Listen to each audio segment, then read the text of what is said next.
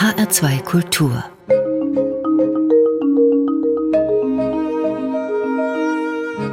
Hörbuchzeit Dazu begrüßen Sie Dorothee Meyer-Karweg und Christiane Hillebrand. Herzlich willkommen. Um die Liebe geht es heute in einem Hörbuch der Psychologin und Schriftstellerin Helga Schubert. Nach der Liebe folgt der Kummer, Kummer aller Art, so heißt der neue Roman von Mariana Lecki, erst als ungekürzte Lesung bei Roof Music im Label Tacheles erschienen. Wer gerne reist, der darf sich auf das Hörbuch Sehnsucht Skandinavien freuen aus der Reihe Sehnsuchtsreisen. Und im Kinderhörbuch ermittelt Inspektor Möhre. Das ist ein Hörbuch für die Kleinsten von drei bis sechs Jahren. Wir beginnen mit einem Hörbuch von Helga Schubert. Sie wurde in Berlin geboren im Jahr 1940. Helga Schubert hat als Psychotherapeutin und freie Schriftstellerin in der DDR gearbeitet.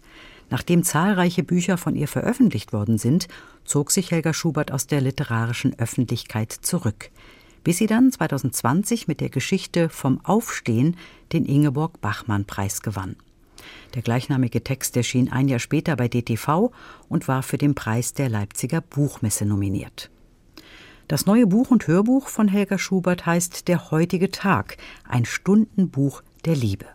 Ein Stundenbuch der Liebe. Das hört sich sehr schön an, Dorothee Meyer-Karweg. Wer erzählt denn hier von der Liebe? Ja, das ist die Autorin selbst. Der Roman ist autobiografisch grundiert und die Autorin beschreibt und reflektiert die Liebe zu ihrem Mann. Eine Liebe, die schon mehr als 50 Jahre übrigens andauert und die die Autorin nun vor ziemlich große Herausforderungen stellt. Was sind denn das für Herausforderungen? Ja, die haben etwas mit dem Alter zu tun und auch mit dem Altersunterschied. Helga Schubert ist schon 83. Ihr Mann, sie nennt ihn hier Derden, ist aber noch 13 Jahre älter und er ist dement.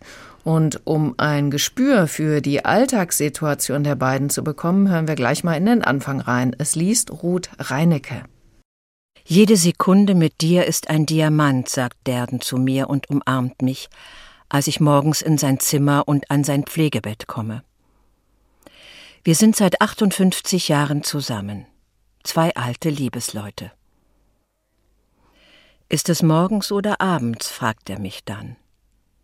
Ich gehe ins Badezimmer, fülle seinen Zahnputzbecher mit warmem Wasser und ein paar Tropfen Zahnputzwasser, spüle sein Gebiss, gehe damit in sein Zimmer, setze mich auf seine Bettkante, er rückt mühsam etwas zur Seite, damit ich es auf der Matratze weicher habe. Ich gebe ihm den Zahnputzbecher und zum Ausspucken der Mundspülung einen leeren großen Joghurtbecher.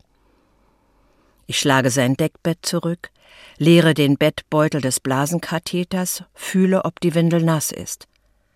Ich liebe ihn sehr. Ja, das ist ein Anfang, der mich schon richtig mitgenommen und auch stark mhm. berührt hat. Also die Liebe prallt hier sozusagen auf die Niederungen des Alltags mit Gebissreinigung, nassen Windeln, Urinbeuteln und vielem anderem mehr. Und das hat sie sich als junge Frau wahrscheinlich so nicht vorgestellt. Also was denkt man gar nicht. Ja, so äh, sicher nicht. Äh, da hat sie ihn als ihren Professor kennengelernt. Sie hat ja, wie Sie gesagt haben, Psychologie studiert und auch als Therapeutin gearbeitet. Und beide waren erstmal anderweitig verheiratet und sie musste so ein bisschen hartnäckig sein, bis er sich dann scheiden ließ und die beiden sich geheiratet haben. Aber es war dann doch eben eine ganz starke und sichere Liebe. Das haben sogar die Stasi-Akten bestätigt, in denen stand, dass er ihr wohl immer treu war. Also die Stasi hat die beiden immer genau beobachtet und auch davon erzählt dieser Text. Und dieser Text wird gelesen von Ruth Reinecke. Wir haben sie ja gerade gehört. Mhm. Sprechen wir doch mal über die Interpretin. Sie klingt ja schon sehr ruhig und sehr klar. Ja, sie hat mir sehr gut gefallen. Sie gehörte auch über vier Jahrzehnte zu den ganz wichtigen Größen des Maxim Gorki Theaters in Berlin. Und ich finde ihre Interpretation einfach wunderbar. Sie, sie liest mit so einer ruhigen Kraft, ohne Pathos, abgeklärt, sich in das Leben fügend. Also ihre klare und ruhige Lesung hat mich wirklich stark beeindruckt. Aber ich kann mir vorstellen, dass es in dem Text auch Momente von Verzweiflung gibt und Trauer. Ja, klar, gibt mhm. es. Vor allen Dingen, als Helga Schuberts Mann nicht nur vergesslich wird, sondern selbst seine eigene Frau eben nicht mehr erkennt, nicht mehr sicher erkennt. Eines Tages sagt er Folgendes zu ihr. Es gibt eine, die dich imitiert, die dich nachmacht, sagt Derden zu mir. Wo ist sie jetzt? Ist sie weggefahren? Sie fährt oft weg. Dann kommt sie mit dem Taxi zurück. Sie schreibt Bücher und liest daraus vor. Das bin ich? Immer dieselbe, rufe ich. Sie will hier nicht wohnen, will nach Berlin. Das bin ich. Derden sieht mich voll Mitleid an. Und du trägst das alles? Du trägst viel. Ich weine ohne zu schluchzen. Ja, und sie fragt sich, wie sie mit dieser Situation umgehen soll. Als Kind hat mich das Versprechen in dem Lied von Gott und den Sternen so beruhigt, in dem es heißt, dass er alle Wolken und alle Sterne zählet, dass ihm auch nicht eines fehlet. Und dann kommt dieser wunderbare Satz, kennt auch dich und hat dich lieb. Kennt auch mich und hat mich lieb. Darauf baute ich die vielen Jahrzehnte mit Derden. Und nun? Dann bist du meine Frau, aber wo sind die anderen beiden, die so aussehen wie du? Auch jetzt als alte Frau dachte ich plötzlich, habe ich ja noch richtige Lebensaufgaben zu lösen. Es geht nämlich um das Loslassen, das Annehmen. Es geht um das Friedensschließen, das Einverstandensein um das nicht dauernd den anderen, sich und das Leben ändern wollen. Wer weiß, vielleicht bestehe ich ja aus drei Frauen. Vielleicht hat er das gerade erkannt. Nur ich wusste es noch nicht. Ja, beim Hören muss man ein bisschen schmunzeln, da kommt mm. ein mhm. bisschen Humor schon durch, aber ich stelle mir das sehr, sehr schwer vor, mitzuerleben, wie ein geliebter Mensch so dement wird und einen dann einfach nicht mehr erkennt. Ja, das ist es auch, das bleibt es auch. Also wirklich schwierig. Und das Großartige an diesem Hörbuch ist, finde ich, dass diese Probleme alle angesprochen werden. Also das Gefühl, allein zu sein mit der Pflege, immer wieder überfordert zu sein, keinen zu finden, der auf ihn aufpasst, wenn man mal weg möchte. Und erst wenn der Mann abends schläft, kann sie sich an den Schreibtisch setzen, das ist schon eine sehr starke Lebenseinschränkung. Und manchmal ist die Autorin auch einfach furchtbar müde, weil ihr Mann sie kaum durchschlafen lässt. Und wenn er dann erklärt, dass jetzt im Februar Weihnachten ist, dann hadert sie mit sich, ob sie ihm das jetzt ausreden soll, als Zeichen auch, dass sie ihn noch ernst nimmt. Ärzte und Pflegedienst, die raten ihr, dann ebenso zu tun, als ob Weihnachten wäre. Ja. Und dann kommen selbstverständlich auch die Gedanken, was ist, wenn er dann mal gestorben ist. Das ist auf jeden Fall ein schrecklich trauriger Einschnitt. Ja, und doch auch ein neuer Lebensabschnitt, den sie dann schon auch mal in diesem Text etwas vorausdenkt. Und denkt sie vielleicht auch darüber nach, wie es ihr da mal geht, wenn, mm. wenn sie vielleicht mal Selbstpflege braucht. Ja, auch darüber denkt sie laut nach an einer Stelle hier in diesem Hörbuch. Und die Dame vom Pflegedienst sagt dann so ganz selbstverständlich und auch tröstend zu ihr, wir sind doch da. Und das bekräftigt auch die Haushälterin, die ab und zu mal kommt. Die erklärt ihr dann ebenfalls ganz klar, ich bleibe bei Ihnen bis zum Tod. Das ist sehr berührend und auch tröstend. Jetzt ist es ja schon so, dass man in diesem Fall diesen dementen Menschen ein bisschen vorführt. Da stellt sich die Frage, darf man das? Ja, ich finde eben nicht, dass es hm. ein Vorführen ist. Erstens hält sie Abstand, indem sie ihm einen anderen Namen gibt, Derden, einen Namen, den es nicht gibt. Und zweitens gibt sie ihn nie der Lächerlichkeit preis. Also sie lässt ihm seine Würde, entblößt ihn nicht. Und ja, ich finde insgesamt, hat sie eine gute Balance gefunden. Also das klingt nach einem großen Lob für dieses Hörbuch. Es ist eine wirklich berührende Liebeserklärung an den Mann an ihrer Seite, mit dem sie eben immer noch wächst. Und für mich stimmt der Titel Stundenbuch der Liebe, weil jede Lebensstunde ihre ja ganz eigene Besonderheit hat in dieser Liebesbeziehung. Das alles ist natürlich schwer, aber es hat wirklich auch viele leichte und schöne Momente. Der heutige Tag, ein Stundenbuch der Liebe von Helga Schubert, gelesen von Ruth Reinecke. Eine MP3-CD ist es, 4 Stunden 44 Minuten, ungekürzte Lesung zum Preis von 23 Euro. Erschienen ist das Hörbuch im Argon Verlag.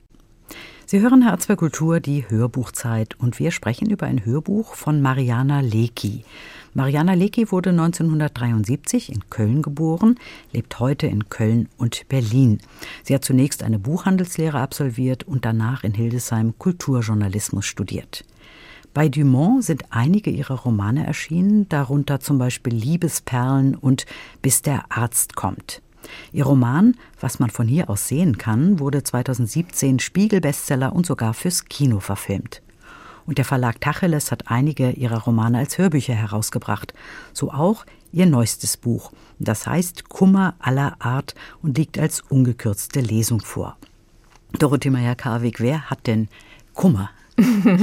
Den haben hier diverse Menschen um die Autorin herum, Nachbarn, Bekannte, mitunter auch Familienmitglieder, darunter übrigens viele Psychotherapeuten. Die sind ja für die ganz großen Sorgen anderer da, aber haben selbst eben auch ihren Kummer ab und zu und die Autorin selbst hat ihn hin und wieder eben auch. Jedes Kapitel beschäftigt sich mit einer Person und dessen Kummer oder deren Kummer. Das heißt, wir haben hier keinen Roman vor uns, sondern einzelne Kolumnen, die aber so ein bisschen aufeinander aufbauen. Kummer, das ist ja schon so ein bisschen ein spezielles Wort, ein besonderes Wort, auch ein schönes Wort, finde ich. Ja, finde ich auch. Kummer, das ist jetzt nicht so der ganz große seelische Schmerz, es genau. ist nicht die tiefe Depression, keine abgrundtiefe Trauer. Es beschreibt mehr so die seelischen Untiefen des Alltags und die werden hier behandelt. Sprechen wir doch mal über diesen Kummer. Welche mhm. Person geht es da und welche Nöte treffen diese Personen? Ja, es geht beispielsweise um den überaus hilfsbereiten Nachbarn Herrn Pohl, der unter Platzangst leidet, um Frau Wiese, die vor einer schwierigen Entscheidung steht. Es geht um Lisas ersten Liebeskummer, also ein Teenager, um Freund Vadim, dessen Hände immer mal wieder aus unergründlichen Gründen zittern oder es geht um einen Briefkasten, der plötzlich nicht mehr da ist, wo er mal war, was die Autorin irritiert, aber eine alte Dame, Frau Blum, vor richtig große Probleme stellt. Die hat nämlich in den Briefkasten immer die Briefe an die Tochter in Australien geworfen. Und als jetzt der Postbote vorbeikommt, sprechen die drei über diesen abwesenden Briefkasten. Und da hören wir mal rein, es liest Katharina Quast. Haben Sie mal durch den Schlitz dieses Briefkastens geschaut, kurz vor seiner Leerung? findet jetzt Frau Blum ihre Sprache wieder. Nein, sagt der Postbote. Ich kannte diesen Briefkasten nicht, ich bin neu hier. Ich kenne so gut wie niemanden. Die Briefe darin sehen dann aus wie ein dunkles Meer, das im Sturm erstarrt ist, erklärt Frau Blum, ein bisschen wie das Eismeer von Caspar David Friedrich, nur ohne Wrack. Das wusste ich nicht, sagt der Postbote. Und nach ein paar Schweigeminuten sagt er, es befindet sich ein Briefkasten in der Geppstraße, ebenfalls mit Klappern und Eismeer. Das ist zu weit für Frau Blum, sage ich. Frau Blum ist nicht gut zu Fuß. Die Geppstraße ist für sie fast so weit weg wie Australien persönlich. Das traurige Gesicht des Postboten hält sich auf, denn es fällt ihm etwas Gutes ein, Sie können mir Ihre Briefe auch mitgeben, wenn ich Ihnen die Post bringe, sagt er zur Frau Blum. Aber ich weiß doch nicht, wann Sie kommen. Das kann ich Ihnen ungefähr sagen, sagt der Postbote, und es ist ihm deutlich anzusehen, dass er sehr gern wenigstens einen Wackelkontakt hätte zu Frau Blum, zu irgendwem. Ich würde mich freuen, platzt es aus ihm heraus. Ich würde mich auch ganz persönlich freuen, wenn mal jemand auf mich warten würde, und zwar nicht, um mich zu beschimpfen. Und es tut mir leid, dass ich so barsch zu dem Postboten war. Ich hab's nämlich auch nicht leicht, sagt er. Und seine Stimme wackelt ein bisschen. Und Frau Blom und ich trösten den Postboten, von dem wir gern getröstet worden wären. Aber es ist eigentlich auch egal, wer wen tröstet. Hauptsache, es fallen ein paar tröstliche Worte hier im Dunstkreis des abwesenden Briefkastens. Schön.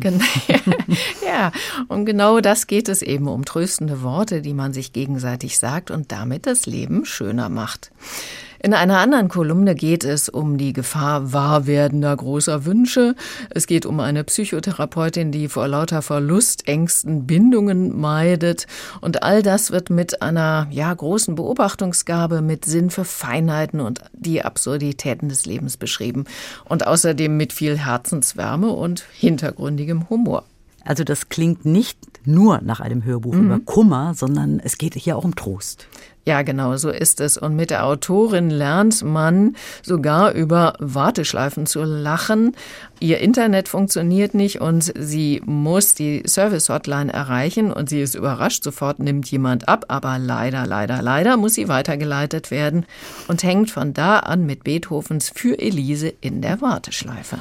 Ich versuche nicht zu warten. Ich mache ein paar Rückenübungen für Elise. Ich halte für Elise an meine Zimmerpflanze, weil Pflanzen doch angeblich bei klassischer Musik prächtig gedeihen. Ich glaube aber zusehen zu können, wie die Pflanze bei jedem neuen Dü Dü Dü Dü Dü Dü welker wird. Ich gehe in die Küche.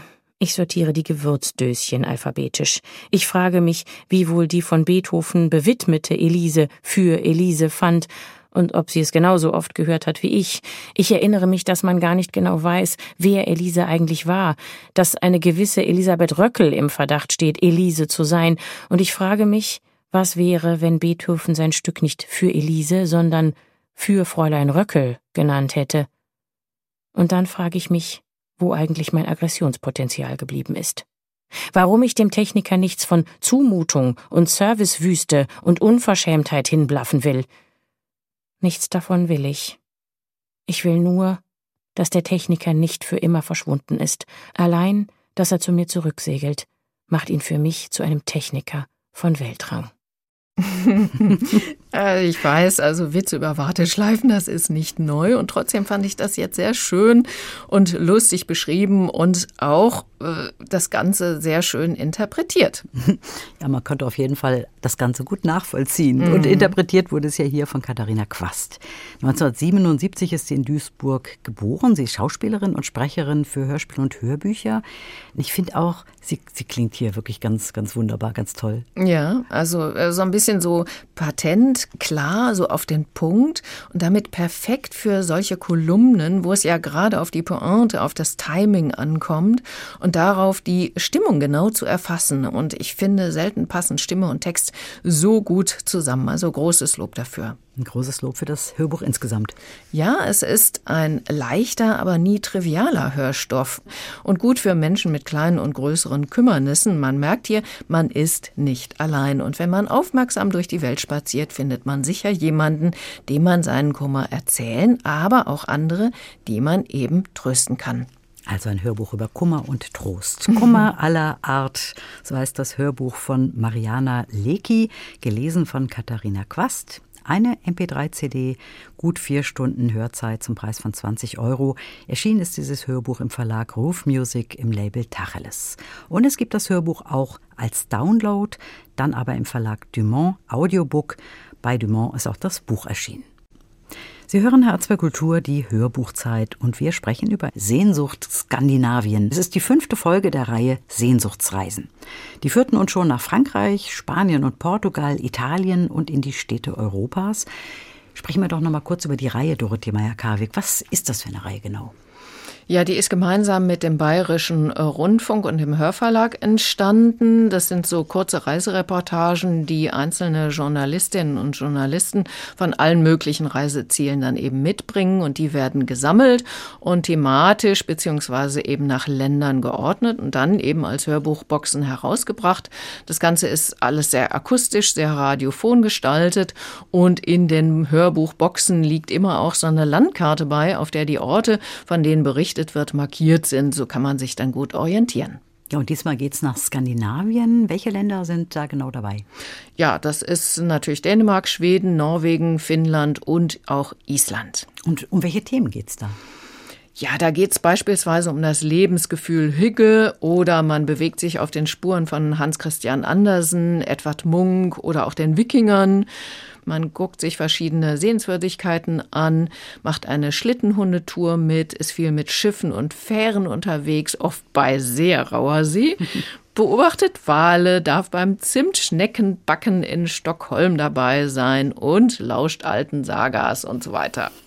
Das ist sehr viel. Der Duft der Zimtschnecken ja. wird leider nicht akustisch vermittelt. Nee, leider nicht. Und Sie haben wahrscheinlich die Qual der Wahl gehabt, was Sie jetzt auswählen. Ja, ich habe mich äh, entschieden, nach Helsinki zu gehen zum Saunatag, wo Privatleute die Saunen, ihre Saunen für die Öffentlichkeit zugänglich machen. Zum Beispiel Lisa. Und da hören wir rein in diese Reportage von Petra Martin. My name is Lisa Akimov. I'm from uh, Huopalahti Railway Station. Mein Name ist Lisa Akimov. Ich wohne im alten Bahnhof von Huopalahti. Viele Bahnhöfe in Helsinki und Finnland werden nicht mehr als solche genutzt und wurden deshalb verkauft. 300 alte Bahnhöfe sind jetzt in Privatbesitz. Ich habe den hier 2013 gekauft. It was 2013 that I bought this area. Die zierliche kleine Frau sägt Holzbretter auseinander für den Ofen in ihrer Sauna. Der alte Bahnhof ist meine erste Station. Lisa wohnt hier und bietet in dem großen Haus Lesungen und andere Kulturevents an. Die Sauna ist eigentlich nur für die Bewohner des Areals. Heute, am Saunatag, können auch Besucher kommen, vorausgesetzt, sie haben sich angemeldet und Glück gehabt. Zweimal acht Plätze gibt's. Eine Runde für Frauen, eine Runde für Männer wie das in Finnland traditionell so ist.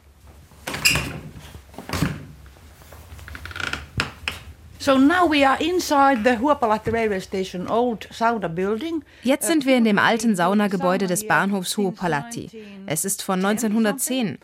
Die Sauna wurde für die Arbeiter des Bahnhofs gebaut und es ist eine altmodische Sauna, etwa 10 Quadratmeter groß. Wir heizen sie mit Holz. Ich glaube, 80 Grad ist die ideale Saunahitze. Heat in sauna is something like 80 degrees Celsius. Ja, das war ein Ausschnitt aus Sehnsucht Skandinavien und der Reportage über den Saunatag in Helsinki, den uns Petra Martin näher gebracht hat. Und ja, ich habe viel gelernt. Also gesaunt wird äh, in Finnland eher so bei 80 Grad. Das ist ja für uns relativ niedrig. Gesaunt wird in Finnland auch eher getrennt nach Männlein und Weiblein. Und auch Nacktsaunen ist nicht selbstverständlich. Ja, und als nächstes geht es hinauf nach Island. Im Winter reiste Claudia Decker dorthin. Wie die Isländer ihre natürlichen CO2-freien Energieressourcen schätzen und nutzen, das demonstriert Sigi.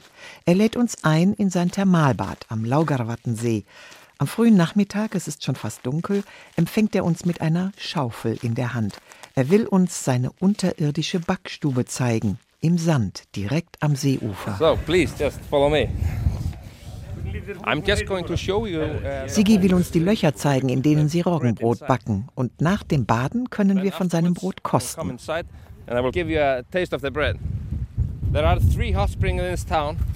Drei heiße Quellen gibt es im Ort, die größte gleich hier am See. Sigi hat das Thermalbad direkt über dieser Quelle bauen lassen. Neben der großen Quelle gibt es viele kleine heiße Löcher. Darin backen die Einheimischen seit Urzeiten ihr Roggenbrot. Perfekt. This is a perfect spot to bake rye bread. This is our uh, bread right here.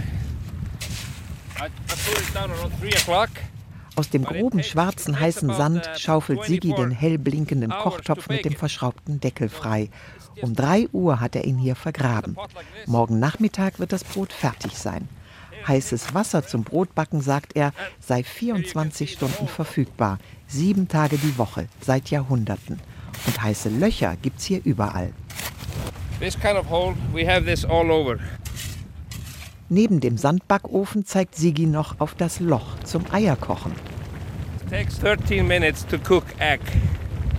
You just put it in the hole. 13 Minuten hier im Sandloch und das Ei ist gekocht. Ja, das ist ziemlich hart wahrscheinlich. keine Ahnung. Ja, und dann geht's noch in die heißen Quellen. Da kann man ja auch baden, während der Wind um einen her tost. Ja, glücklich das Land, das keine Energiesorgen hat. Allerdings geht das auch einher mit der Gefahr, dass auch heute noch Vulkane ausbrechen können. Auch darüber hören wir etwas. Also es gibt wirklich viel zu entdecken auf diesen CDs. Das macht richtig Reiselust.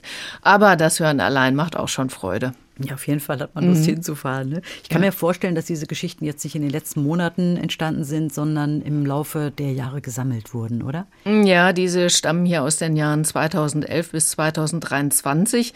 Das ist schon eine ganz schöne Bandbreite. Da ist natürlich manches ein bisschen veraltet. Also wenn zum Beispiel mal Preise genannt werden, dann sollte man die nicht mehr allzu ernst nehmen. Und es gibt auch ein älteres Stück, da wird Dänemark als das glücklichste Land beschrieben und eine neuere Reportage, da ist Finnland dann das glücklichste Land der Welt. Also immerhin beides Skandinavien. ja, unbedingt, die sind immer ziemlich weit vorne. Und die Befragung wird eben immer mal wieder wiederholt und das Ergebnis ändert sich dann so ein bisschen. Aber okay, davon abgesehen, funktionieren die Stücke noch und die Sehenswürdigkeiten bleiben ja auch bestehen und die Höreindrücke, die sind einfach schön und wirklich sehr radiophon gemacht. Also manchmal braucht man ja was zum Entspannen, da bietet sich dieses Hörbuch unbedingt an. Sehnsucht Skandinavien, so heißt dieses Hörbuch. Eine akustische Reise durch Dänemark, Schweden, Norwegen, Finnland und Island sind verschiedene Features mit Beate Himmelstoß, Petra Martin, Rahel Comtes, Carsten Fabian und vielen anderen. Fünf CDs, knapp sieben Stunden Hörzeit zum Preis von 20 Euro. Das ist eine Produktion des Bayerischen Rundfunks und erschienen in der Hörverlag. Und wir kommen jetzt in der Hörbuchzeit zu einem Kinderhörbuch. Einem für die kleinen Kinder, so von drei bis sechs Jahren.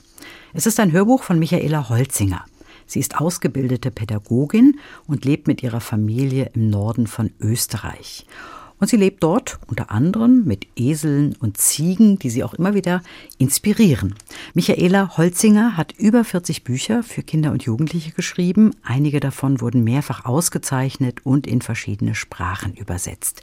Der Titel der neuen Geschichte von Michaela Holzinger heißt Inspektor Möhre, ein Fall für vier Hufe. Da habe ich jetzt an die Esel und Ziegen gedacht, aber mhm. vielleicht geht es ja auch um ein Pferd, Dorothee Meyer-Karwig. Ja, ja, ja, genau. Es geht um ein Pferd und zwar ein sehr schlaues Pferd, besser gesagt ein kleines Shetland-Pony das sehr gerne Möhren liebt, daher also der Name und mit dessen Hilfe hier ein Kriminalfall gelöst wird. Dieses Pony Möhre lebt auf dem sogenannten Pfannkuchenhof bei Oma Astrid im Apfeltal. Pfannkuchenhof, weil Oma Astrid gern Apfelpfannkuchen backt. Es ist ein sehr idyllischer Bauernhof wo das kleine Pony mit zwei Wollschweinen, Zicki und Zacki und noch anderen Pferden bzw. Ponys wohnt. Außerdem ist gerade Omas Neffe Guido zu Besuch. Ja, und so ein Hof, das ist bestimmt ein Ort, an den auch viele andere Kinder gerne kommen. Ja, genau, so ist es. Im Mittelpunkt stehen hier dann die Kinder Greta, Wolke, Hennes und auch andere. Greta striegelt gern jeden Tag Möhre, das Pony. Wolke liebt Bücher und Hennes ist sehr sportlich. Und die drei und andere Kinder kommen oft auf diesen Hof, um zu reiten und zu spielen. Und die Kinder, auch Greta, ahnen zu Anfang der Geschichte noch gar nicht, wie schlau Möhre ist. Und dafür gibt es auch einen Grund, denn Möhre lauscht sehr gern am offenen Fenster der Schulklasse, wenn die Lehrerin Frau Pettersen unterrichtet. Das war äußerst spannend, wie Möhre eines Tages herausgefunden hatte. Seitdem hörte er dem Unterricht immer zu und hatte so, die Bedeutung der Zahlen und der Buchstaben kennengelernt und konnte dadurch nun rechnen und lesen. Ja, auch die Menschensprache verstand er, jedes einzelne Wort. Und das war für ein Pony wirklich ganz schön schlau. Findest du nicht auch?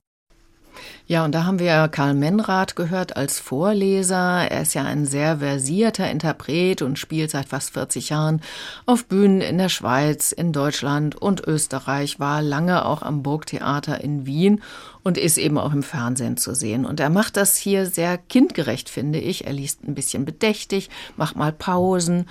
Und für kleine Kinder finde ich, ist das genau das Richtige. Und ich finde auch schön, dass der Text, wir haben es gerade gehört, die kleinen Zuhörer auch immer mal wieder so direkt anspricht. Ja, das ist mir auch gerade positiv mhm. aufgefallen direkt. Jetzt haben Sie gesagt, es ist eine Detektivgeschichte. Was passiert denn auf dem Apfelhof? Ja, es geht damit los, dass der Oma sehr merkwürdige Dinge passieren. Als Oma Astrid in die Küche kam, blieb sie wie angewurzelt stehen. Auf der Anrichte, wo sie sonst immer den Apfelkuchen zum Auskühlen hinstellte, war nichts. Kein Blech, kein Apfelkuchen, nicht mal der winzigste Krümel davon, bloß gähnende Leere. Merkwürdig, murmelte sie und sah sich verblüfft um. Hat der Apfelkuchen etwa Beine bekommen? Für einen kurzen Augenblick hatte sie Möhre in Verdacht. Das Minipony kam gerne zu Besuch ins Haus, auch wenn Guido davon nicht sonderlich begeistert war. Gestern hatte er sogar die Hundeklappe verriegelt, doch Oma Astrid hatte sie wieder aufgemacht. Ihr war Möhres Gesellschaft eben lieb, auch wenn es im ganzen Haus danach etwas streng nach Pony roch. Oma Astrid mochte den Ponyduft, und Guido der würde sich schon noch daran gewöhnen, dachte sie und schüttelte ihren Kopf mit den schlohweißen Haaren. Nein, Möhre hatte sich bisher immer vorbildlich verhalten. Nie hatte er im Haus etwas umgeworfen oder gar angeknabbert. Er war das garantiert nicht gewesen. Tja, die Frage ist aber, was dann passiert ist. Und es geht ja auch noch weiter. Das Nachthemd liegt dann in der Speisekammer, Omas Rad verschwindet und, und, und. Und Neffe Guido hat dann gleich einen Verdacht. Er sagt, die Oma wird halt immer tüdeliger und das könne ja auch gefährlich werden, wenn sie zum Beispiel vergisst, den Herd auszumachen. Die Oma wehrt sich gegen diese Vermutung, aber es verunsichert sie natürlich doch, zumal sie den Apfelkuchen auf ihrem Bett wiederfindet. Die Kinder kriegen das mit und sprechen dann von einem Gespenst, beziehungsweise von jemandem, der sich als Gespenst ausgibt. Und Greta hat dann gleich auch einen Verdacht, nämlich am gleichen Tag, als es mit der Spukerei losging, kam auch ein neuer Mitschüler in die Klasse, Jasper. Ich weiß, wer das war, murmelte Greta aufgeregt. Wer denn? fragte Wolke verwundert. Na, dieser neue ist doch Logo, flüsterte Greta. Dann begann sie Winnetou zu putzen, weil der praktischerweise neben Elsbeth stand. So konnten die beiden Mädchen ungestört quatschen, und außerdem war es nicht gelogen, dass Greta alle Ponys gleich gerne ritt. Überleg doch mal, sagte sie, als Wolke nicht antwortete, seit wann spukt es bei Oma Astrid? Na, seit heute, nuschelte Wolke unter Elsbeths Bauch, weil sie gerade dabei war, ihre Hufe auszukratzen. Und wer ist seit heute neu im Apfeltal? bohrte Greta weiter. Oh, machte Wolke und kam wieder zum Vorschein. Dann jedoch hielt sie inne und legte den Kopf schief. Aber wieso sollte dieser Jasper so etwas tun? Das antwortete Greta und wedelte triumphierend mit der Mähnenbürste, werden wir bald herausfinden. Du meinst, wir tun so, als wären wir Detektive? kicherte Wolke begeistert. Wir tun nicht nur so, wir sind es ab jetzt, antwortete Greta in ernstem Ton. Ja, und ihr Mitschüler Hennes hilft ihnen dann dabei und so entspinnt sich dann eben eine spannende Detektivgeschichte und am Schluss merken die drei, der ganze Apfelhof war in Gefahr. Und bei der Lösung des Kriminalfalls hilft dann eben auch Pony Möhre tatkräftig mit und die Kinder bekommen langsam mit, wie schlau es ist. Es kann ja nicht nur lesen und die Menschensprache verstehen, sondern guckt mit Oma auch immer den Sonntagskrimi. Es weiß also, auf was man beim Lösen von Kriminalfällen so achten muss. Ja, war es denn nun der neue Junge, Jasper? Ja, das ist eben die Frage. Aber ich sag mal, die Kinder müssen einfach lernen, dass der erste Augenschein durchaus trügen kann. Wie gefällt Ihnen denn die Geschichte und die Lesung insgesamt? Es ist wirklich sehr kindgerecht, also gut für die Altersklasse drei bis sechs und das Leben auf dem Bauernhof mit vielen Tieren wird als richtige Idylle beschrieben. Das ist sehr schön. Der Kriminalfall ist spannend, aber nicht zu aufregend und jetzt gar nicht angstmachend. Die Kinder lernen, dass man aufpassen muss, wen man verdächtigt und der wirkliche Bösewicht wird dann schließlich einfach vom Hof verjagt. Pony Möhre hat natürlich märchenhafte Züge, aber trotzdem lernen kleine Kinder das und wie man mit Pferden kommunizieren kann. Und eingerahmt wird die Geschichte dann noch von einem Lied, dem Inspektor Möhre-Lied. Und das ist richtig lustig und auch schmissig.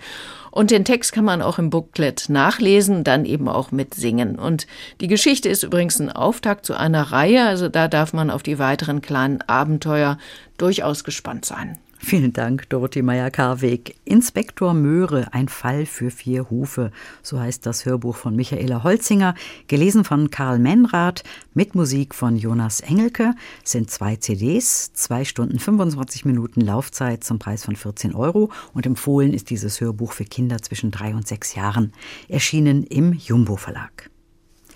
Damit geht die Hörbuchzeit zu Ende und es verabschieden sich für heute Dorothee Meyer-Karweg und Christiane Hillebrand.